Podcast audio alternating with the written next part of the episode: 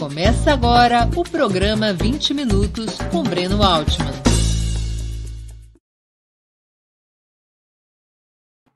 Bom dia. Hoje é 15 de dezembro de 2021. Terei a honra de entrevistar Pedro Serrano.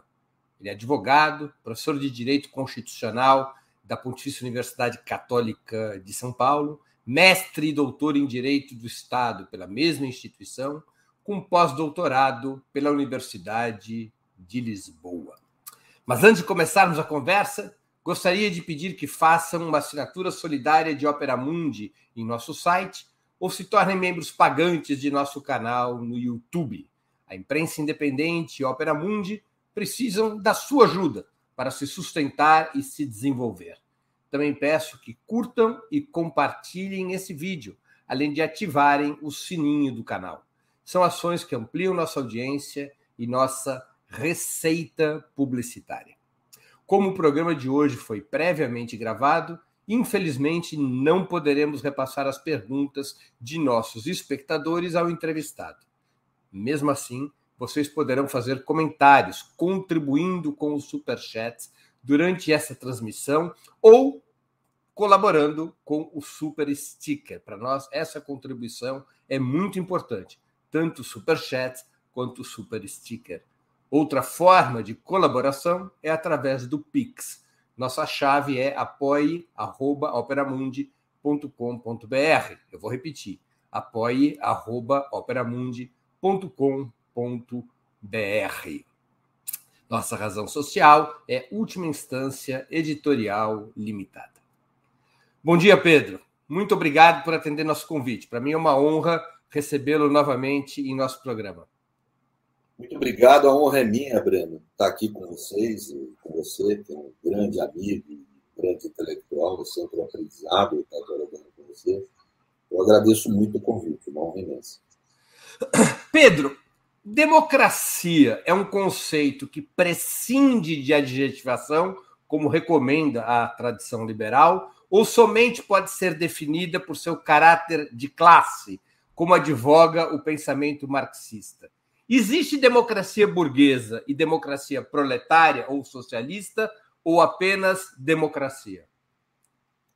Democracia é um conceito polissêmico, né? e que ele uh, uh, deixou de, a meu ver, na minha concepção, de ser um conceito meramente abstrato, como o liberalismo propunha, e passou a ser um construto da luta concreta, de setores eh, oprimidos ou explorados na construção de um modelo de radicalização dos direitos e de construção, vamos dizer, de mecanismos livres de participação política. Uh, eu diria que o conceito de democracia pressupõe a luta de classes ou o conflito social. Uh, ele pressupõe esse conceito.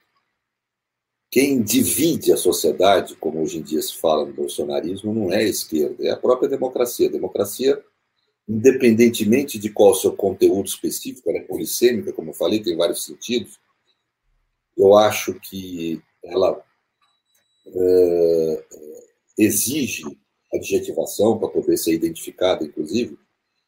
Mas se nós pegarmos num conceito geral, ela pressupõe uma ideia isso está não só em autores, vamos dizer, de esquerda, mas autores também como Kelsen, como Ana Arendt, né? uma ideia de que a sociedade é dividida em, em interesses que precisam ser compostos e a democracia imagina que é possível compor esses interesses eh, de forma política, através da política e do direito. Né?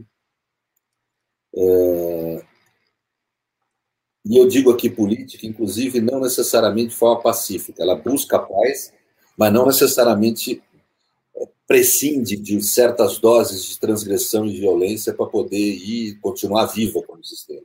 Isso a gente pode explicar depois. E nesse sentido, ela é o antagônico da noção uh, que eu gosto. Eu sei que vocês não gostam tanto de Arendt, mas acho que tem que se ler tudo e ela contribuiu com algumas coisas muito importantes é, é na democracia que existe o conceito de povo. Não existe povo como conceito e como prática, como praxis no ambiente autoritário populista. No ambiente autoritário populista existe a ralé, que é um contingente populacional, muitas vezes extremamente majoritário na sociedade, se reúne em torno de um líder ou de um estamento líder, líder como Hitler ou estamento líder como os militares do Brasil, por exemplo, em que esse contingente procura o líder não por razões de justiça ou razões políticas, mas como quem tem uma superioridade moral e força para poder impor uma impor ordem. E, nesse sentido, procuram uma homogeneidade no ambiente social. E quem encontraria essa homogeneidade deve ser eliminado. Portanto, há uma relação antagônica com relação a essa contrariedade. O elemento. Pedro, um, um, do, um dos fundamentos principais das democracias liberais, como é o caso do sistema desenhado pela Constituição Brasileira de 88, é o da representação. Partidos de esquerda deveriam aceitar esse modelo como permanente ou propor mudanças estruturais que ampliassem a soberania popular direta sobre o Estado? Eu acho que nós temos que radicalizar. Ah, o caminho que eu vejo para a esquerda é um pouco diferente do marxismo clássico. É um caminho de radicalização da democracia e dos direitos. Não no plano abstrato, como pensamento liberal, mas como concretude da vida? Como algo da materialidade. Ah, por exemplo, eu, eu acho que o estado de transição ele tem de ser uma democracia operária. E ele tem que ser limitado por direitos para que a gente não repetir é, certos equívocos, a meu ver. Não foram equívocos propriamente, foram circunstâncias históricas, mas que levaram a desvios nos, nos modelos socialistas do século XX. Para não repetir esses desvios, nós temos que ter, primeiro, a consciência que a construção do estado de transição significa não o fortalecimento da burocracia estatal e do Estado, mas a sua destruição, um projeto de sua destruição. O estado de transição é a radicalização da democracia na medida em que deseja acabar com o poder entre os homens e não fortalecer. Né? Então, nesse sentido, é uma radicalização democrática. Radicalização dos direitos, porque o estágio último dos direitos ele se dá pela destruição do poder econômico e do poder político como estrutura. Não que não vá haver política entre os homens, nem que queria dizer que não vai haver relação de poder, mas serão outro tipo. A gente não consegue imaginar direito. Vamos ter um novo homem, uma nova sociedade, novas formas de relação. O que eu tenho a falar em favor da democracia é que ela é um sistema vivo.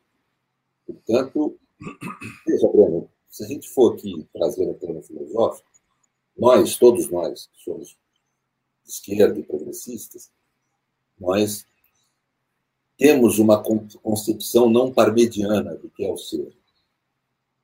Ou seja, nós enxergamos o ser não como algo estanque, algo que é, né? algo imutável, né? algo absoluto. Nós enxergamos de uma forma mais a lá Heráclito. Né? O mundo é movimento, as coisas estão em constante movimento e mudança.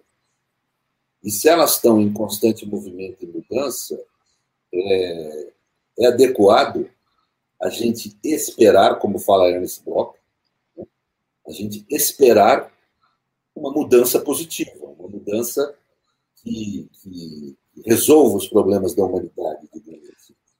Eu acho que esse espírito afetivo da esquerda, é acreditar, como diz Bloch, a esperança como princípio. Quando você fala em radicalização da democracia, você estaria falando de uma gangorra no qual a representação vai caindo e a participação direta do povo vai subindo? Sim, se a gente imaginar, depende da estrutura de Estado que você imaginar enquanto houver Estado. Né? Porque o que eu observei nas formas de participação popular é que, se elas são muito centralizadas, elas tendem a ser um substituto da representatividade, mantém o mesmo problema. Então, quando você fala num Comitê Nacional de Transportes, num país como o Brasil, por que isso é mais legítimo que o parlamento? Democracia direta, para funcionar, ela tem que ter estruturas centralizadas de poder. Portanto, o, o, nós pensamos muito no século XX a república como forma do Estado socialista. Nós temos que pensar na federação para viabilizar esses mecanismos de, de, democracia direta. Por exemplo, quando eu fui, eu tive várias vezes, você sabe, visitando Cuba, uma coisa interessante que tem lá é que os mecanismos de democracia direta são fundamentalmente locais e que a maioria dos serviços públicos são prestados de forma local. E mesmo em países capitalistas avançados, nós observamos o mesmo fenômeno, de formas diferentes, o Estado pode ser unitário ou não, mas na realidade é uma profunda descentralização na prestação de serviços públicos. Esse é um problema do Brasil. Nós temos uma tradição de centralização que inviabiliza a democracia direta. Eu participei da primeira experiência no Brasil de orçamento participativo, que eu era assessor da primeira administração do PT, que foi Gilson Menezes. Era ele Fortaleza. Né? E lá nós desenvolvemos, foi desenvolvido pela prefeitura, o orçamento participativo. Ele funcionava, funcionava muito bem, aliás. Aliás, é pouco falado isso, mas funcionava excepcionalmente bem. Mas porque era local. Um município pequeno, você tinha reuniões em cada quadra, praticamente, depois em cada bairro, e depois em um município, e, e, isso gerava uma participação, porque era local, era uma coisa pequena. Eu acho que grandes estruturas administrativas elas tendem à burocratização e, e, é inevitável a representação como burocracia. Então, nós temos que repensar mesmo a estrutura de Estado. Mas eu acho que o caminho é esse que você falou. O caminho é ampliar a soberania popular e radicalizar os direitos. Pedro, é, a institucionalidade fundada pelas grandes democracias burguesas do Ocidente é uma institucionalidade universal e intransponível? Ou poderiam existir, ou existem, outros tipos de sistemas políticos democráticos, ainda que não liberais ou burgueses, como reivindicam, por exemplo, os partidos comunistas da China e de Cuba? Olha, eu creio que é possível você ter outros tipos de experiência democrática. Mas eu insisto que algumas conquistas burguesas se traduzirem em conquistas universais, sim, não podemos negar.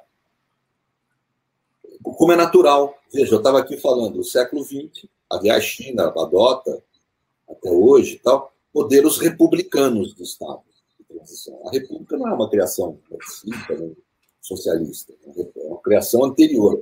Ou seja, existem certas formas políticas, a meu ver, que vão se traduzir em conquistas não perenes, não absolutas, mas conquistas universais, ou seja, que a gente pode e deve utilizar no modelo de um estado de transição. Então, por exemplo, o modelo dos direitos, entendidos na sua dimensão concreta, é um modelo, para mim, interessante para conter a própria barbárie da Revolução. Né? Nós precisamos imaginar qual o mecanismo de conter. É uma obrigação argumentativa nossa com o mundo, nós esquerdas, não adianta a gente mais argumentar com a Revolução, nós temos que dizer o que acontece no dia seguinte, depois da Revolução. Tem que ter um projeto para isso. Né? E acho que não dá para se excluir os direitos. Uh, eu não sou um patiucanista nesse sentido, não acho que os direitos existem apenas no Estado burguês. Né? Para conseguir fazer essa afirmação muito coerente, que é o ecossistema dele de pensamento, Patiucanes teve que reduzir o direito praticamente ao direito do trabalho ao direito na forma empresa, né? direito comercial. O direito é muito mais que isso, o direito é político, essencialmente. Ele significa mecanismos de você conter o excesso de poder da burocracia estatal, por exemplo, no estado de transição, a partir da lógica de proteção de certos direitos. É o que eu costumo dar como exemplo para meus alunos. No estado de transição, a decisão do Solvit, vamos dizer assim, pode chegar ao ponto de suprimir o direito de defesa, no caso criminal? Me parece que não. Então, se você está falando nisso, você está falando o quê? Num certo constitucionalismo, no limite do poder burocrático por, uhum. por direitos. Eu acho que essa estratégia. A própria revolução tem que ter seu Estado de Direito. Precisa ter seu Estado de Direito. Como uma, porque com base na experiência concreta e não num modelo uh, moral uh, abstrato, num modelo moral concreto. Né? Ou seja, onde você vai. Se tem uma coisa que é típica da humanidade, é um autor marxista que trabalhou um jurista marxista chamado Oscar Correias, da Universidade do México, que trabalhou com uma visão keynesiana, tentando conciliar ela com o marxismo, muito interessante. Mas ele fala uma coisa correta: se tem algo que sempre existiu na humanidade, eu diria que marcadamente a partir da, do, do, do Neolítico, da Revolução Agrícola, é o fato de nós nos organizarmos por modalidades deônticas de dever ser. Eu acho que mesmo sem Estado, nós não vamos deixar, não tem como conseguir imaginar a gente não tendo sociabilidade por modelação deôntica. Que, que é o correto de agir, o que, que não é o correto de agir. Mas, mas, Pedro, deixa eu colocar uma questão aqui. Como estabelecer em processos revolucionários um Estado de direito se as forças que se contrapõem à revolução estiverem dispostas a desrespeitar qualquer regra ou direito para derrubar um novo governo e se contam com isso, inclusive, como historicamente já ocorreu, com apoio de potências estrangeiras. Estabelecer um Estado de Direito quando ainda não estão derrotadas essas forças contra-revolucionárias, não é atar as mãos do processo revolucionário, da sua capacidade de defesa? Uh, é, isso seria um problema no começo do século XX, por causa da modelagem de reflexão que havia sobre Estado e Direito até então. Hoje eu acho que a complexidade que nós temos nesse fenômeno, que é o direito, que é o Estado, ele reduz, vamos dizer, esse problema. Por quê? Porque com o desenvolvimento da teoria crítica do direito, que é feita tanto no primeiro mundo inteiro e aqui na América Latina através do, de uma forma muito especial de constitucionalismo latino-americano, com esse fenômeno, nós não podemos confundir você ter direitos com a ideia de um Estado neutro. Não há neutralidade no Estado. A, a, força reacionária ela sempre é uma força contra a democracia, contra o avanço humano. Né? É, portanto, tem que ser combatida. E existem mecanismos, mas veja, não precisa ser o estado de exceção, como pensado no começo do século XX, que de alguma forma influenciou as ideias de Lenin quando ele escreve sobre direito. Não precisa ser aquilo. Hoje em dia, nós já desenvolvemos muito esse debate. A própria democracia tem mecanismos de reagir aos ataques de inimigo, aos cataclismos universais, etc. Você tem mecanismos que te possibilitam reagir, mas não significam mecanismos onde o poder burocrático vai ser posto acima do poder dos direitos e da, e da própria democracia popular. Você tem mecanismos pelos quais mudam-se os princípios e as regras e os próprios, é a própria extensão dos direitos no momento de combate. Mas não são extintos. O problema que nós tivemos no, no socialismo de século XX, a meu ver, é que no momento do conflito, o poder burocrático é posto acima dos direitos. No conflito é usado como justificativo. Isso é necessário? Me parece que não. O desenvolvimento da experiência da própria democracia no interior do capitalismo e fora dele, Cuba é um grande exemplo, uh, demonstram que é possível você manter formas de democracia popular e formas de garantias de direito mesmo no conflito. Né? Só que você precisa mudar a modelagem. Por exemplo, é necessário destruir a democracia para combater a pandemia? Não. Mas com certeza o direito de viver não vai ser o mesmo numa pandemia. Por quê? Porque aí prevalece o direito à vida, o direito à saúde, ao direito de ir ah, O direito à livre expressão numa guerra é o mesmo que no momento de normalidade? Não. É evidente que não. Mas isso não significa extinguir o direito de livre expressão. Você o modela, você o modula. E não cair na, na, na armadilha de transformar mecanismos provisórios e constitucionais em mecanismos definitivos. Né? Isso é o primeiro. E segundo, é, nos próprios mecanismos provisórios não significa que não vão haver regras, princípios, não vai haver Estado de Direito. É o Estado de Direito revolucionário reagindo a uma situação excepcional. E para isso ele tem mecanismos uh, excepcionais, mas controlados pelos direitos, pela democracia popular, pelos princípios um Estado dessa natureza. Ou seja, desculpa. Não, não, desculpe, desculpe, desculpe, conclua. Eu pensei que você tinha terminado. Mas temos que compreender que a, a, teoria do Estado, a teoria da democracia, a teoria dos direitos evoluiu muito do começo do século XX para hoje. Inclusive no interior do marxismo. Eu estava aqui falando de Bloch. Posso falar de Walter Benjamin. Tem grandes reflexões sobre isso. sobre uma dimensão, por exemplo, que tinha escapado do marxismo até eles, que é a dimensão afetiva da política. Política não é só razão. A ação política tem muito de afeto. Né? Então, ali você vê a, a, a, a. Eu não falo aqui afeto no sentido psicologizante, subjetivo. Afeto no sentido político, como o Spinoza começou a pensar lá atrás. Né? Ou seja, a dimensão política da afetividade. Isso é algo que tem muita reflexão, por exemplo, sobre isso muito na, na, questão da teoria política, na teoria do Estado, na teoria do direito, evoluiu. Então, hoje é possível a gente afirmar que não é necessário você abrir mão dos direitos integralmente para reagir ao ataque do inimigo a um cataclismo natural. Pedro, é, o século XX terminou com o colapso das chamadas democracias populares no leste europeu. Neste momento, no século XXI, já na terceira década do século XXI, nós estamos vivendo uma crise da democracia liberal? Ah, semelhante, é... semelhante, por exemplo, a que vivemos antes da Primeira Guerra?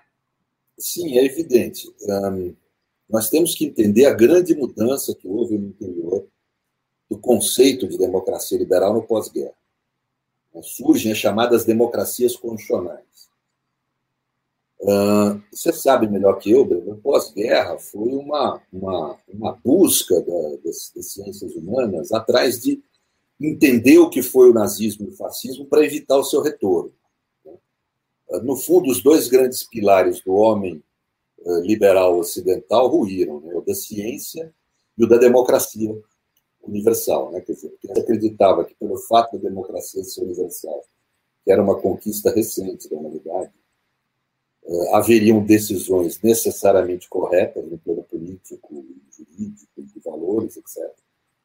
E a ciência, por ser neutra, por ser um método neutro, não incorreria na possibilidade, de aplicação ideológica. E o que nós vimos foi a ciência sendo usada como instrumento de morte, genocídio, e a democracia sendo usada como mecanismo para a ascensão do nazifascismo, que ninguém precisa dizer para ninguém o que significa.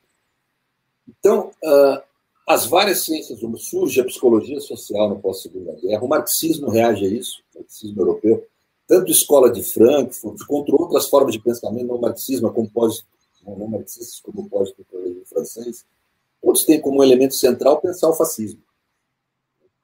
O próprio marxismo muda muito no pós-segunda guerra por causa disso.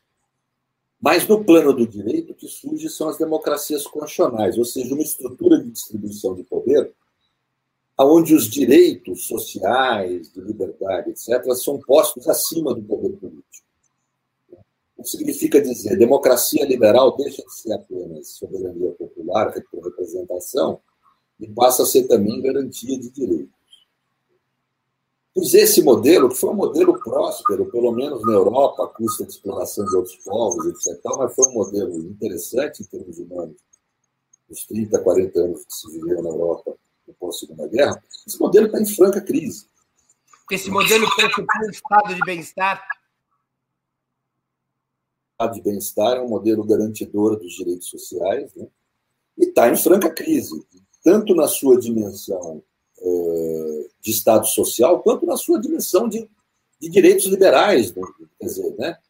Uh, é, há uma crise evidente, o surgimento, o ressurgimento da extrema-direita leva a entrar em crise esse sistema, mas na realidade o surgimento da extrema-direita é por conta já da crise nesse, nesse sistema. E hoje, eu, por exemplo, eu posso, não sei se posso fazer uma pequena propaganda aqui, um dos livros que eu vou indicar aí é um livro do grupo de estudos meus, que foi o primeiro no Brasil a se dedicar, eu coordeno junto com o professor Luiz Manuel Fonseca Pires, e é um, é um os primeiros a se dedicar a estudar esse fenômeno da crise constitucional e da crise na democracia no plano instrumental. Existem estudos, por exemplo, muito bons na França, lá na Nanterre, sobre essa crise na perspectiva do neoliberalismo, no plano macroestrutural. Eu, mais humildemente, a gente se dedica a observar instrumentalmente essa crise. Mas que ela há, ela há, é um dos temas mais relevantes, talvez o tema mais relevante que nós temos na contemporaneidade. Pedro, por que, que você acha que existe uma extrema-direita antissistema contra a, demo, essa, a democracia liberal, contra o que você está chamando de democracia constitucional, mas na crise da democracia liberal não há, com relevância, uma esquerda antissistema? Porque eu acho que tem um, um, pensador brasileiro lá do FMG, que eu não lembro o nome que ele deu, ele chamava Janela de não sei o que lá, o Luiz Manuel que me ensinou isso. Mas parece que há um comportamento cíclico nesse modelo de sociabilidade que nós temos desde o século XX, em que a janela ideológica ela vai mudando. Ou seja, quando eu era jovem, você também, a janela ideológica estava mais à esquerda, por exemplo, no Brasil. O Maluf se declarava, você deve se lembrar, social-democrata. O Maluf era social Então, não tinha direita no Brasil, pelo menos nos discursos e nas declarações. Né? Isso no, no, no, mundo, quando você tem o surgimento dessa. Quando a, o sistema entra em crise por causa do neoliberalismo, gera como consequência uma mudança dessa janela. Por que, o neoliberalismo é gerador da crise? Primeiro, o neoliberalismo tem uma interessante questão que ele muda o eixo do domínio no interior do capitalismo. Deixa de ser o capital produtivo industrial, oligopolista, e passa a ser um triunvirato aí, entre o capital financeiro, tecnológico e militar. E esse triunvirato aí, que é o capital financeiro que capitaneia, ele depende muito do Estado. Isso foi um erro da minha geração que você não cometeu mas que eu tive o erro que na década de 90 a gente acreditava que pelo simples fato de haverem relações não hierárquicas em rede, isso geraria coisas positivas, uma possibilidade de socialismo libertário quase como natural desse mecanismo. Foi um erro histórico, né? Negre, nossa, todo mundo errou. Né? Que na realidade não é a forma em que eu entendo. A gente tem um fascismo em rede hoje. Né? Então, essa mas, de qualquer forma, o neoliberalismo ele é muito dependente do Estado local. Por isso que essa ideia de globalização sempre foi limitada à circulação do capital. Nunca chegou à política. Como se falava na época, você deve lembrar, o Estado global, todo mundo falava. Isso virou tudo conversa. Porque o, o, o banco, o capital financeiro é muito dependente do Estado. E aquele Stiglitz, ele que ganhou aquele prêmio Nobel de Economia, ele fala com razão. Ele faz uma questão: por que, você põe teu dinheiro num, num, num banco grande que te paga menos juros e não põe no banco pequeno que te paga mais juros? Porque você sabe que o Estado é um afiançador de cada operação financeira feita pelo banco grande. Ou seja, o primeiro mecanismo de dependência que o neoliberalismo cria em relação ao Estado, o capital, é o fato dele ser um afiançador nas relações financeiras. E é essencial, portanto, a reprodução do capital. O segundo aspecto é que, que me parece relevante, é que a disputa orçamentária passa a ser central no capitalismo. Isso o pessoal de Nanterre lá aponta com razão, que estuda muito neoliberalismo, o Dardot, o Laval, e é com razão isso, quer dizer, a disputa orçamentária passa a ser central, que era, era algo marginal no processo de reprodução do capital, passa a ser central. Veja, no Brasil, nós temos quase 40% do nosso orçamento destinado a pagamento da juros no começo da pandemia foi 1 trilhão e 200 bi destinados aos bancos. Isso não é secundário, isso é absoluta, é 20% do PIB e 30% do nosso orçamento público. Então, o Lula acerta no alvo quando ele fala a história de povo pobre no orçamento. De um jeito simples, ele matou a pau. Quer dizer, esse que é o mecanismo de reprodução do capital hoje em dia, uma estrita dependência do Estado. Se é muito dependente, precisa dominá-lo. E a primeira forma de dominar foi colocar a própria ação política nas cordas. Desde a década de 80, nós temos uma crescente crítica à política, uma recuperação do pensamento schmittiano, da base do nazismo. Uma crítica política como forma de relação humana. Né? Que é uma forma, no fundo, de enfraquecer o poder político, enfraquecer o poder do Estado, para que o poder econômico se assenhore do poder político, para poder ter controle do Estado pela via da judicialização da política. Claro. E, a, e o caminho para isso foi o surgimento dessas novas formas, eu chamo de autoritarismo líquido, posso explicar isso depois, essas novas formas autoritárias, né? a consequência desse tipo de. Claro. De, de... Pedro, o Partido dos Trabalhadores e outras correntes de esquerda parecem ter apostado, a partir dos anos 80, e principalmente durante os governos Lula e Dilma na autonomia cada vez maior do Ministério Público como ferramenta de democratização do Estado. Até o juízo, qual foi a razão dessa opção e qual balanço pode ser feito depois de quase 35 anos? Houve um erro conceitual, Breno. Eu sei que pode parecer bobagem, fica com um aspecto teórico, mas a praxis ela pressupõe teoria, não tem jeito. Né? E houve um erro teórico mesmo, conceitual. Se confundiu república com Estado autárquico. Né? Uh, se acreditou que você designar o procurador-geral por votação dos membros do MP significaria um avanço no sentido de uma impessoalidade no agir estatal, logo de um agir republicano. Não é verdadeiro. Há uma profunda pessoalidade quando uma corporação de profissionais escolhe um agente político. O Procurador-Geral da República é um agente político. Inclusive na, na teoria do, do direito do conservadora. Ninguém duvida disso. Né? Quer dizer, de que o, o procurador-geral é um agente político. E a Constituição, corretamente, estabeleceu um sistema onde a soberania popular era preponderante.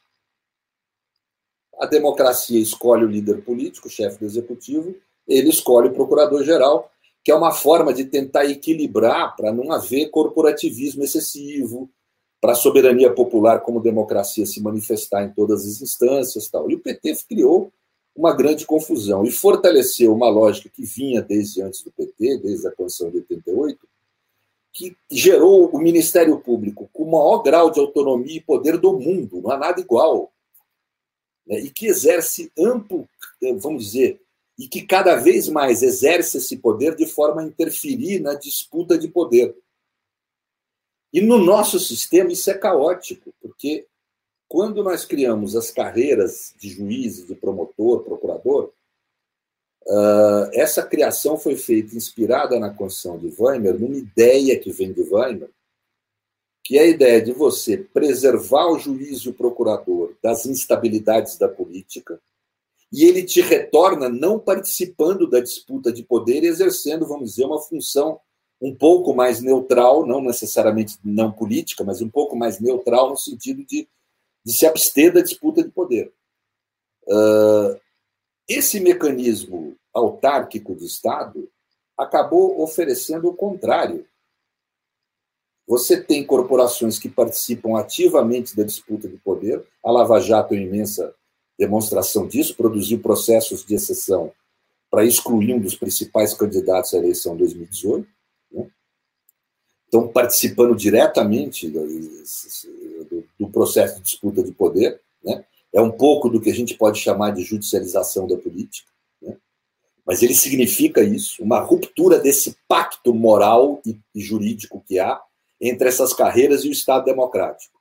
Você me dá vitaliciedade, não é nem estabilidade, você me dá vitaliciedade, em compensação eu não participo desse jogo político. Então, há uma ruptura favorecida por todo esse processo que a esquerda, inclusive, estimulou quando estava no governo, há uma ruptura e essas instituições passam a participar ativamente da disputa de poder político, copiando um pouco o que foram os militares na década de 60. Nós migramos a farda a Né? Então, é esse o fenômeno relevantíssimo que nós temos no país e que a esquerda contribuiu na medida que confundiu esse Estado autárquico com o republicanismo, que é outra coisa. É outra coisa. Vou te perguntar com, com é, precisão.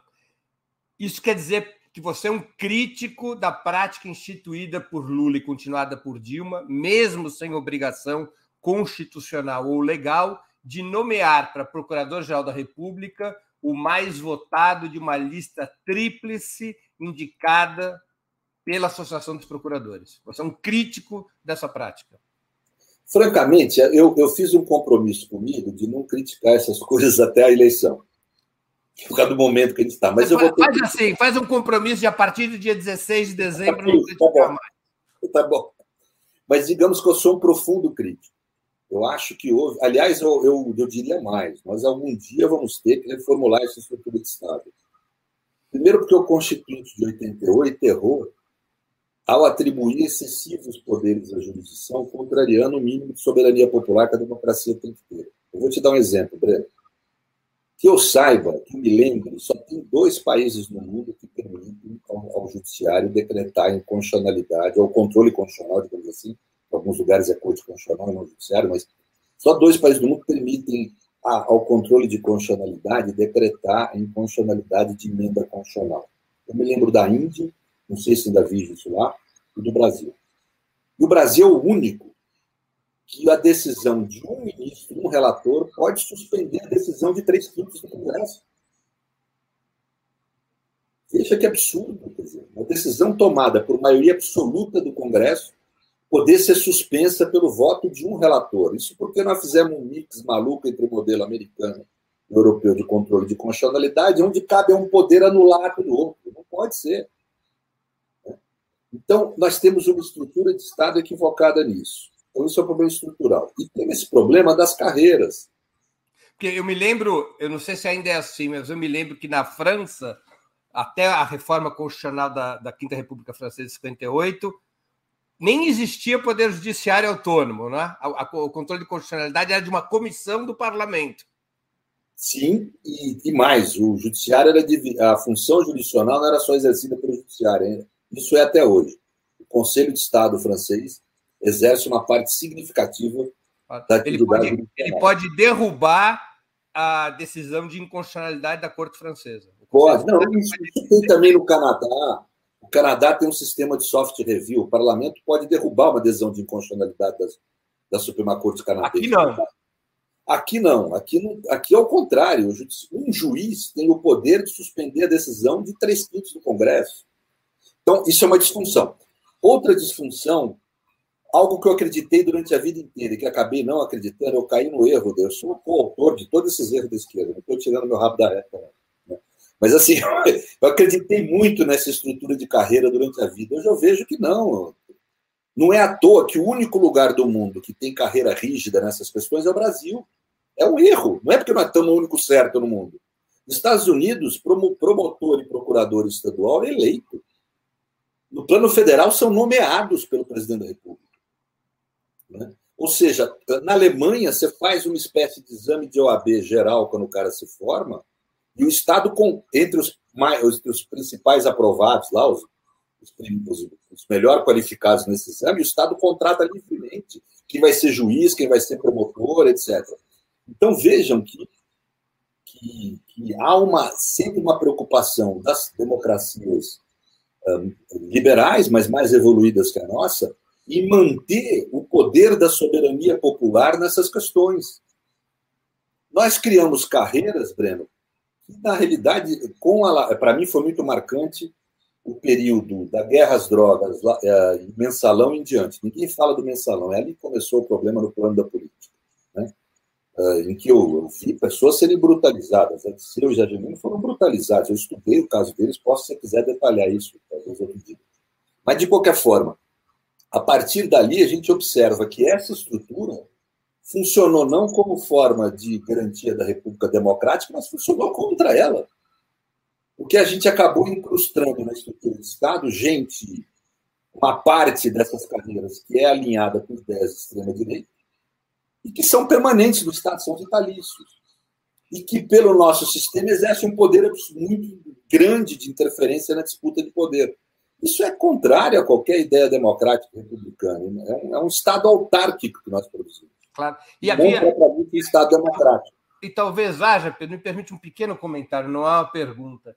E num país tão desigual como o nosso, sistemas de concurso para ascensão em carreiras como de juiz e procurador fatalmente beneficiam as elites. Mas no nosso caso é pior, Breno. A história constitucional do Brasil é interessante. Quando você vai pegar a história da legislação, você descobre muito das, das vicissitudes da nossa sociedade. O primeiro direito social criado na história brasileira, no plano constitucional, foi com a Constituição de 34. Houve na América Latina, na época, uma onda da produção de constituições sociais. E aqui no Brasil também. E a Constituição de 34 trouxe o direito à educação como sendo a educação pública o primeiro direito social garantido constitucionalmente na história do Brasil. Aí eu convido todo mundo que está nos vendo a abrir o Google e colocar lá artigo 138 da Constituição de 1934. Esse é o artigo que cria, que criou pela primeira vez o direito à educação pública no Brasil. Pois na linha B desse artigo está posta a eugenia como princípio da educação pública brasileira, expressamente em texto constitucional. Isso mostra claramente que a educação pública foi destinada a incorporar como classes médias, como aristocracia do, do Estado, e como aristocracia privada, executivos, etc., num capitalismo industrial nascente. E impedir o povo.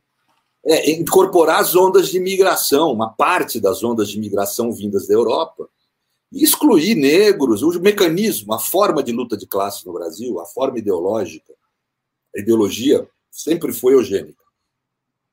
A elite brasileira se justifica, claro. A burguesia brasileira se justifica como burguesia com base na ideia de que os outros são uma sub-raça é muito mais violento do que no, no, mundo das nações europeias, vamos dizer assim. Né? Então, o, o, o, isso se manifestou nos concursos públicos. Quando se inicia o mecanismo de concurso público para admissão, foi na década de 50, para admissão de gente no serviço público, quem estava educado para poder ingressar foram os brancos. Quando os negros ingressam na educação pública, o ensino de qualidade migra o ensino privado, porque já havia acumulação de riqueza suficiente nessa parte da eurodescendência para poder pagar. Então, isso continua até hoje. Não é à toa que você olha para a estrutura de Estado, veja a cor do nosso generalato, do nosso judiciário, do nosso Ministério Público, das carreiras públicas eh, mais elevadas em geral. Né? Não, e também aquela coisa, uma coisa fascinante, Pedro. Eu me lembro que há muitos anos atrás eu fui fazer uma matéria no Tribunal de Justiça aqui de São Paulo, tem muitos anos, eu estava começando. E eu me lembro que a, eh, no, na entrada do Tribunal de Justiça de São Paulo tinha o nome dos desembargadores, naquelas placas que eram colocadas com letras. Era impressionante a largura das placas, porque o nome dos desembargadores eram nomes aristocráticos, não é? João Paulo de Reis Veloso da, de Pinto e Souza. É mais dado para ascensão social. Eu sou produto disso. Primeira geração espanhola, meu pai veio no colo. Ele fez carreira pública. Meu tio também. Outra parte permaneceu pobre da família. Né? E, e, e eu sou produto desse processo. Né? Então, uh, veja que uh, uh, esse serviço, o serviço público brasileiro foi usado como mecanismo de ascensão social para esses, para esses segmentos, né? Mas é interessante como esse aspecto eugênico ele é a ideologia fundamental da nossa burguesia. Né? Ou seja, é uma burguesia que traz características colonialistas muito fortes ainda. Isso gera problemas no direito, o paradigma hermenêutico que a gente tem no direito é um paradigma sempre reacionário, independente do que a Constituição determina, o esvaziamento da soberania popular. Eu diria que o problema central hoje da nossa democracia não são só os direitos, é a soberania popular, na realidade. Agora, Pedro, como é que poderia ser reformado o Ministério Público para reduzir ou eliminar esses pro problemas de origem constitucional ou legal acerca da sua excessiva autonomia? Quando você fala em práticas estatais e de poder, você não opta entre qualidades, você opta entre defeitos, vamos dizer assim, porque qualquer opção que você tomar vai ter limites, né? vai ter problemas. Que tipo de problema nós queremos? Uma burocracia incrustada dentro do Estado de forma vitalícia, onde uma parte significativa de seus membros é de extrema-direita, podendo constantemente influenciar na disputa de poder, ou nós preferimos correr o risco de corrupções, desvios, pelo fato de politizarmos essas carreiras, no sentido de haver mecanismos de intervenção, vamos dizer, na nomeação de cargos, até pensarmos em eleição no futuro, quem sabe, né? Uh, eu acho que é, hoje eu mudei muito de ponto de vista. Eu hoje defendo o segundo modelo. Eu prefiro correr o risco, que é a crítica que se faz, por exemplo, ao modelo americano, que tem muita politização excessiva, tal. Eu prefiro correr o risco disso, em que pelo menos as coisas são mais explícitas, né? E a gente sabendo, a gente controla melhor, né?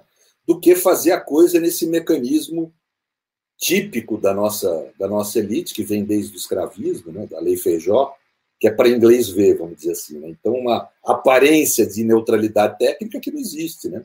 Então, hoje, eu, eu, portanto, eu não só sou crítico a forma como Lula e Dilma conduziram as nomeações, como eu acho que em algum momento da nossa história nós vamos ter que reformular tudo isso se a gente quiser avançar na democracia brasileira. Pedro, Pedro, o Ministério Público deveria continuar com a prerrogativa de comandar investigações?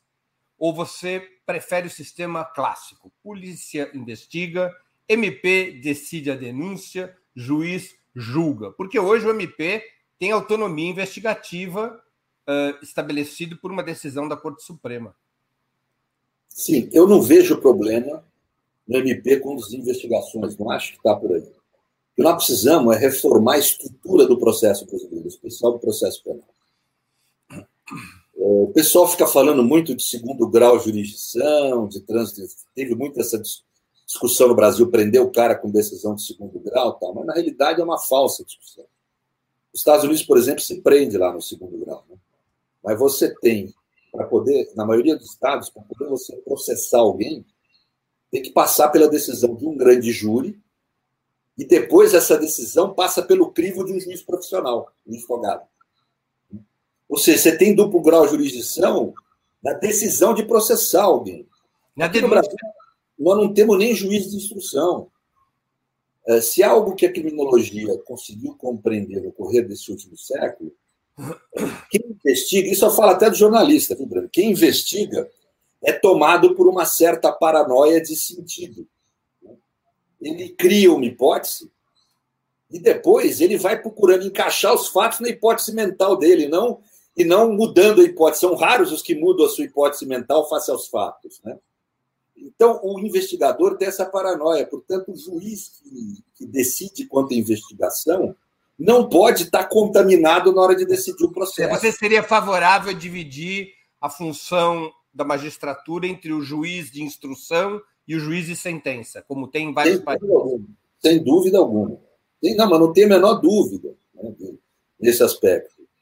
Então, acho isso mais relevante. E outra, o Ministério Público não pode se comportar como advogado privado de acusação, como faz. Ele tem que ser a primeira instância de garantia dos direitos. Né? É, agora, óbvio que tudo isso não demanda só reformas estruturais. Você precisa ter reformas estruturais dessas carreiras que favoreçam uma afetividade democrática dessa gente. Nós temos que ter claro, nós temos que ter. Na hora que você politiza o debate, ele fica Claro, nós precisamos ter juízes e promotores comprometidos com a democracia constitucional. Pelo menos nesse estágio de vida, é isso que nós precisamos. Né? É, isso precisa ser favorecido por reformas institucionais que favoreçam a soberania popular no interior dessas carreiras, não apenas fora dela. Aí vem a minha pergunta. Você acha que um novo governo de esquerda deveria ter como objetivo uma reforma estrutural do Estado, abrindo um novo processo constituinte? Olha, eu sou a favor da ideia de Dilma, que todo mundo desprezou, mas que eu acho, inclusive, não tem um livro sobre o que é a Constituição, onde eu defendo a legitimidade jurídica da postura dela, que é a ideia de você ter. Ela falava da reforma política, eu falo mais, eu falo da reforma de estrutura de Estado. Nós temos uma Constituinte para reformar a estrutura de Estado sem alterar os direitos fundamentais. Isso que seria, para mim, a meta a ser atingida. Mas nessa conjuntura não dá. E pode ser franco, o perfil que eu acho que vai ter um futuro governo, esquerda, caso eleito, é um perfil de um governo de resistência. Parece antitética a expressão, contraditória. Porque resistência é um direito da, que foi constituído muito secularmente das pessoas e do povo contra o governo. Claro. Mas é que, no caso, a característica do neoliberalismo é ser uma governabilidade global que funciona com poder em relação aos estados locais. E o que, que Lula fez no período dele que torna o governo dele genial, a meu ver, com todos os defeitos que a gente falou aqui. Né? Ele foi um governo de resistência a essa governabilidade global. Aliás, é uma coisa que a esquerda é injusta, porque fica falando em favor de outros modelos de governo, mas não houve na América Latina governo com maior intensidade de resistência à governabilidade global do que o de Lula. E teve mais significado no plano global. Mas eu acho que é mais ou menos isso que nós vamos ter que ter de novo, não tem jeito, no sentido de poder e cultura governamental. Vamos ter, ter um governo de resistência, só que daí, diferente da última vez, que um governo também de reconstrução. O Estado brasileiro, gente, foi destruído. Eu acompanho diariamente, estudo Estado há 40 anos. O Estado brasileiro foi destruído. Nós vamos precisar reconstruir esse Estado, vamos ter que voltar atrás, não tem jeito. Né? Agora, Pedro, mas como reconstruir o Estado sob o mesmo marco constitucional que gerou os problemas que levaram à destruição do Estado? Mas não foi a Constituição que gerou os problemas. Isso é que nós temos que entender. Sim, mas alguns dos problemas você está detectando. Alguns problemas estão na Constituição. Alguns problemas estão na Constituição. Só, só para enriquecer o debate para a nossa audiência. Por exemplo, a tutela militar está no artigo 142. É, o papel do Ministério Público está na Constituição. Esse sistema de justiça nosso não está na Constituição apenas, está fundamentalmente na, na, na legislação infraconstitucional. Como é que se reconstrói o Estado sem mudar o marco constitucional e infraconstitucional que gerou a sua própria destruição? É que no momento nós estamos numa situação de ter que é, preparar a estrutura de Estado. A estrutura de Estado está destruída. As equipes, o pessoal, o pessoal técnico que demorou 30 anos para ser formado, está tudo destruído.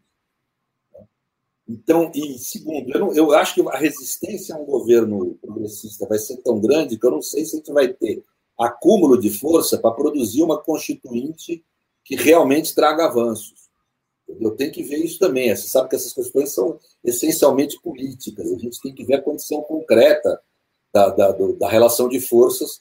Mas, assim, vou te dizer, no plano teórico, eu acho muito bom, mas desde que a Constituinte seja feita limitada, não altere os direitos fundamentais, tanto de liberdade quanto sociais, e segundo aspecto, que ela seja feita numa correlação de forças que favoreça o avanço da democracia e da soberania popular, não só o mesquinhamento. Então, a, a, apoiar ou não essa constituinte vai depender desses dois fatores. Né? Mas em havendo uma correlação de força favorável a nós, eu acho que é isso. Trata-se de reformar o Estado brasileiro. Aliás, democracia, Breno, é um sistema vivo. É um sistema que busca resolver problemas. Esses problemas que nós estamos falando aqui precisam ser resolvidos pela democracia brasileira. Então, e, e passa por uma reforma constituinte. Eu não tenho dúvida que a gente deve fazê-lo. O problema é o momento. Agora tem que escolher o momento, porque se for um momento ruim, nós voltamos atrás. Qual é a sua opinião sobre a introdução de mecanismos plebiscitários, sobre plebiscitos a serem convocados pelo parlamento, como é hoje, mas também pelo presidente da República e por um percentual determinado da própria população. Além de plebiscitos, cito também referendos revogatórios de mandatos, como existe nos Estados Unidos e no país mais avançado do mundo referendos revogatórios, que é, ironia à parte, a Venezuela. Porque a então, Venezuela é o único país do mundo que tem referendo revogatório para presidente da República. Não? Eu sou a favor do referendo revogatório, sou a favor, acho que deve existir isso. Nós temos que discutir, eu não tenho claro ainda, qual a profundidade disso. É só no executivo, é no legislativo também, em que situações, tal, para isso não virar um, uma distorção. Né? Mas eu sou a favor dessa ideia e sou a favor da ideia de plebiscito, mas sempre tendo em mente que democracia, mesmo uma democracia de trabalhadores, ela é mais do que duas posições. Sempre é mais do que duas posições. O problema do, do plebiscito é que ele tende à simplificação de problemas complexos. Então, nós devemos ter participação direta pelo plebiscito, mas sempre com a cautela de saber exatamente quais as questões a decidir. São questões pontuais. Questões estruturais demandam um debate mais complexo do que o sim ou não pode significar. Só para lembrar, Schmitt, cara que pensou estrutura de Estado nazista, apoiava o, a aclamação, algo que no sentido político tem muito a ver com o plebiscito, como forma de confirmação do líder. Então, plebiscito é algo para se consumir com cuidado, vamos dizer assim, né? para não simplificar o debate. Eu faço essa pergunta porque muitos analistas consideram que tem uma uh, atrofia ou uma hipertrofia, depende do lado que se olha, uh, no sistema político brasileiro de um parlamento, ao contrário do senso comum, um parlamento muito forte e um presidente que é refém desse parlamento o parlamento brasileiro teria, segundo os analistas, em relação ao presidente da República, muito mais força do que nos Estados Unidos. Nos Estados Unidos, a Constituição prevê uma quantidade imensa de mecanismos pelos quais o presidente, detentor maior da soberania popular, ele pode governar sem o parlamento, um sistema de ordens executivas, etc. O Brasil não. O plebiscito seria um mecanismo do presidente recorrer às massas contra o parlamento. Você acha que isso é um instrumento importante dessa radicalização democrática? Acho com essas cautelas que eu falei. Também pode ser, pode ser um desvio autoritário. Imagina em certo momento o, o Bolsonaro com essa possibilidade. Né? Então, pelo menos o tumulto que ele ia criar no Brasil. Então, é, nós temos que ter uma certa cautela, mas eu sou a favor, sim. Eu acho que Madison, quando fala dos federalistas lá, nos artigos que ele escreveu na imprensa da mediação institucional, ele acerta e erra. Ele acerta em relação ao tempo dele, em alguma medida, né? mas ele erra no sentido da democracia. Tanto que um dos livros que eu vou indicar hoje são os antifederalistas, que é pouco estudado, né? Mas aqueles que aqueles founding fathers que contrariaram os federalistas na época. A primeira Constituição americana aprovada foi uma Constituição para conter os avanços democráticos que a pequena burguesia obtinha nas legislações estaduais. Né? Portanto, uma, uma Constituição reacionária. Né? E, é, ou seja, é, esse é, é, modelo do executivo americano, eu não acho a democracia americana muito exemplo, sabe? Eu acho não. Muito pobre. Né? Mas eu acho que, assim, aqui no Brasil precisaríamos fortalecer o executivo. É o contrário do que as pessoas falam. Né? No Brasil sempre houve mecanismos para tentar arrefecer a soberania popular. Essa é a realidade. Para tentar controlar a soberania popular, manter ela reduzida e reprimida. Óbvio que o nosso papel como pensadores progressistas é o contrário, é querer fortalecer a soberania popular. E aí passa por Você um acha que a proposta que agora está sendo apresentada de semipresidencialismo faz parte desta tradição de querer conter a soberania popular? Eu não tenho dúvida. Primeiro, pela leitura. Olha que interessante. Há uma leitura nisso como se o problema de Estado brasileiro tivesse reduzido a relação executiva e parlamento. Não se fala do sistema de justiça. Como se o sistema de justiça não tivesse tido nenhum papel nos problemas que nós tivemos nos últimos tempos. Então, é uma, é uma visão já deturpada no, no, no diagnóstico. O problema de Estado brasileiro é estrutural, envolve a relação entre os poderes, e não apenas legislativo e executivo. E segundo, porque é uma, a meu ver, foi uma tentativa de golpe para tentar reduzir a possibilidade da esquerda democrática ascender ao poder. Né? Acho que é essa que é a função. Né? Uh, uh, e acho que é essa coisa maluca no Brasil que vem desde a lei Feijó, desde a primeira lei que revogou o tráfico de escravos no Brasil, que é essa tendência a querer produzir lei como se fosse uma solução mágica uma lei que nunca vai ter aplicação exatamente como é posta, e a gente fica acreditando que basta mudar o texto para mudar a realidade. Né? Então, ele joga com esses fatores e você tem um golpe. O semipresidencialismo no Brasil é um golpe contra a soberania popular. A meu ver, mesmo se ele for adotado, para não valer na próxima eleição. Se for a próxima eleição, é golpe mesmo. Mas mesmo que se for depois, porque daí o golpe não se dá contra uma candidatura específica, se dá com relação à soberania popular. Né? Agora, é... ele pode ser adotado constitucionalmente sem um novo plebiscito? A meu ver, não. Alterações nesse, na, na estrutura de Estado, né, na forma de governo, só podem ocorrer com plebiscito, pelo menos. Tem gente que defende até que mesmo com plebiscito não poderia ocorrer, porque se tornou. Porque as discussões transitórias da Constituição de 88 transformou o, o plebiscito de 93 em instrumento petrificador, né? É, tem muitos que defendem esse. Definitivo, está escrito lá: a decisão do plebiscito será definitiva. Isso. Então, tem muitos que defendem que há ali cláusula pétrea imutável. Portanto, não é possível haver no plano constitucional essa mudança. Mas caso admitam que, que possa haver, no mínimo tem que ter plebiscito pela igualdade da forma democrática. Então, eu creio que. Mas eu vou dizer, mesmo com a aprovação do plebiscito, nem tudo que o plebiscito aprova é democrático, é avanço. Seria um retrocesso em termos de soberania popular. Nós já temos um sistema que é semipresidencialismo. Nós temos medidas e estruturas próprias de parlamentarismo, lei de diretrizes orçamentárias, por exemplo. Uh, controle do parlamento excessivo, só tem um tribunal que serve ao parlamento, que é o Tribunal de Contas. Ou seja, você já tem mecanismos próprios de uma. Não, agora, o, sistema de emendas, o sistema de emendas parlamentares dota o parlamento de poder executivo. Pois é. Veja, isso uh, uh, criou problemas em vez de ser solução. Então, você radicalizar a participação do parlamento não me parece uma medida adequada. O que nós temos que fazer é o contrário, é fortalecer o executivo.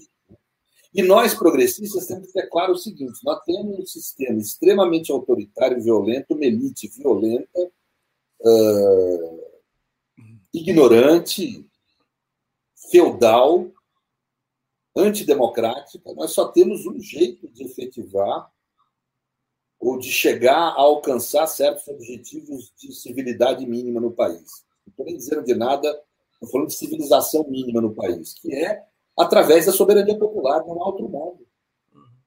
Pedro, deixa eu fazer uma pergunta sobre um assunto que você tratou lá atrás, mas que eu fiquei refletindo aqui porque é um tema interessante. Você seria favorável, mediante um certo coeficiente, é, que o parlamento pudesse, da mesma maneira que ele pode revogar vetos presidenciais com dois terços dos votos, ele poderia revogar decisões de controle constitucional da Corte Suprema? Ou seria favorável, por exemplo, a um outro instrumento, que existia um Conselho de Estado no, ao qual o presidente pudesse recorrer para alterar uma decisão de controle constitucional da Corte Suprema? Eu sou a favor de extinguir o poder de controle constitucional da Corte do Judiciário. Nós deveríamos ter um modelo semelhante ao europeu, um modelo de Corte Constitucional composta por integrantes dos três poderes, indicados pelos três poderes, na realidade, indicado por dois, pelo Executivo e o Legislativo, que foram os eleitos. Né? E, e, que estivesse acima dos poderes e pudesse revisar a constitucionalidade de atos do Executivo, do Legislativo e do Judiciário. Porque isso não interferiria na igualdade entre os poderes. Então, quem pode decretar inconstitucionalidade de uma lei ou inconstitucionalidade de um decreto Executivo seria essa Corte Constitucional com mandato. Eu acho que esse é um modelo adequado. Né? Hoje, o que nós temos é o judiciário exercendo a função de corte constitucional, o que é uma tragédia. Está funcionando muito mal isso. Pedro, nós estamos chegando no final dessa entrevista e eu queria te fazer duas perguntas que eu sempre faço aos convidados no final. A primeira, qual livro você gostaria de sugerir aos nossos espectadores? E a segunda, qual filme ou série poderia indicar a quem nos acompanha? Tem os livros que eu estou indicando, são dois. Um é um pouco propaganda, é um livro do nosso grupo de estudos, Autoritarismo Líquido e Crise Constitucional, que trata um pouco desses temas que nós temos aí, né, que nós tratamos hoje. Um outro livro que foi publicado no Brasil durante a pandemia, eu li muita coisa durante a pandemia, não tinha muito o que fazer além disso, mas o que eu acho muito interessante, que são os antifederalistas. Né? Quem estuda ciência política ou direito Uhum. Estudou muito os federalistas, né, que eram os artigos federalistas, que é uma reunião dos artigos dos defensores da Constituição. Da, da, foi um debate que se deu durante a Constituição Americana, para ser aprovada, a primeira Constituição, teve que ser aprovada uh, em nove dos estados então existentes. Então, o debate que se travou em cada estado e a nível uh, global durante esse período, os defensores da aprovação da Constituição, da ratificação da Constituição, eh, se auto-reivindicaram como federalistas e uh, produziram artigos na mídia. Agora, o que, isso é muito famoso no mundo todo, qualquer um que faz a ciência política já leu. Mas agora, no Brasil, lançar em português esse livro, que eu acho muito interessante, porque põe o contraponto, que são os antifederalistas. Porque a primeira Constituição americana ela foi produzida pela elite norte-americana para conter os avanços havidos nas legislações estaduais, que perdoava dívidas, tratava de forma mais digna o pequeno proprietário, etc. E esses antifederalistas foram derrotados, tinham algumas propostas equivocadas mesmo, né? achavam que a, a, uma união fortalecida implicaria no retorno à monarquia, que não foi, não foi constatado, né? Mas, por outro lado, deram grandes contribuições. As emendas constitucionais garantidoras de direito foram produtos da negociação política e da pressão dos federalistas, que é eles quem defendiam isso. nos textos. Então, conhecer esse outro lado do constitucionalismo da democracia americana é muito relevante para a gente entender as deficiências dessa democracia hoje. Então, eu acho que é um, é um, são textos importantes de serem conhecidos por quem se interessa por teoria do Estado, ciência política ou direito. Né? Uh, e o, outro livro é esse do autoritarismo, que é a obra nossa aí, que, eu, que eu sugiro, estou fazendo uma propaganda aqui. Isso aí. Filme ou série? Então, filmes que eu, que eu me lembro que são interessantes, né? Bem, o primeiro Marighella, que eu acabei de ver, achei um filme muito legal, muito bem feito, emocionante, um pouco deprimente para quem é da minha geração, para ser franco. Lembra como fomos derrotados, né? Mas de qualquer forma, é muito interessante, muito legal, principalmente da juventude ver, eu acho, mais do que tudo. O segundo uh, filme que eu lembro é, é um documentário, a 13 terceira emenda. Muito relevante, porque mostra como uh, a estrutura racista nos Estados Unidos se constitui e como a guerra às drogas foi uma alavancagem desses mecanismos novos de poder e autoritarismo no mundo, aqui, pelo menos no mundo americano. E o, o, o, o segundo, outro livro, que eu, outro filme que eu indico é, é o da. Ai, meu Deus, né? o do, do, do, do Sete de Chicago, né? Sim. Que é sobre o julgamento, mostra os, também é uma, tem a ver com a 13 terceira emenda, mostra como esse elemento, uh, digamos, uh, eugênico faz parte nos Estados Unidos e aqui também. Uh, da, é a ideologia central da luta de classes nesses ambientes. Acho muito interessante ver isso. Legal. Pedro, eu queria agradecer muito pelo teu tempo e por essa conversa tão proveitosa e informativa. Muito obrigado, gente. Até a próxima, Breno. Muito obrigado. É uma honra o convite, viu? Muito obrigado. Obrigado, Pedro. Encerramos assim mais uma edição do programa 20 Minutos. Voltaremos a nos ver amanhã, 16 de dezembro, às 11 horas, com o programa 20 Minutos Internacional. Nossa convidada será Tânia Nismayer, nome de guerra Alexandra, Alessandra Narinho. O tema: Uma holandesa na guerrilha colombiana.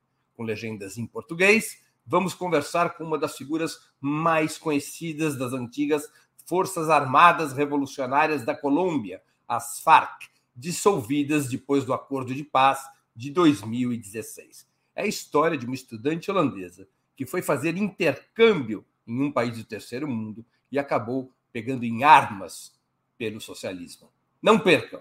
Obrigado pela audiência de hoje e até amanhã. Um grande abraço a todos e a todas. Para assistir novamente esse programa e a outras edições dos programas 20 Minutos, se inscreva no canal do Opera Mundi no YouTube. Curta e compartilhe nossos vídeos, deixe seus comentários. O jornalismo de Opera Mundi é mantido com o seu apoio. Faça uma assinatura solidária em www.operamundi.com.br. Com um pequeno valor mensal, você nos ajuda no desenvolvimento de um jornalismo independente e de qualidade. Obrigado pela audiência e até a próxima.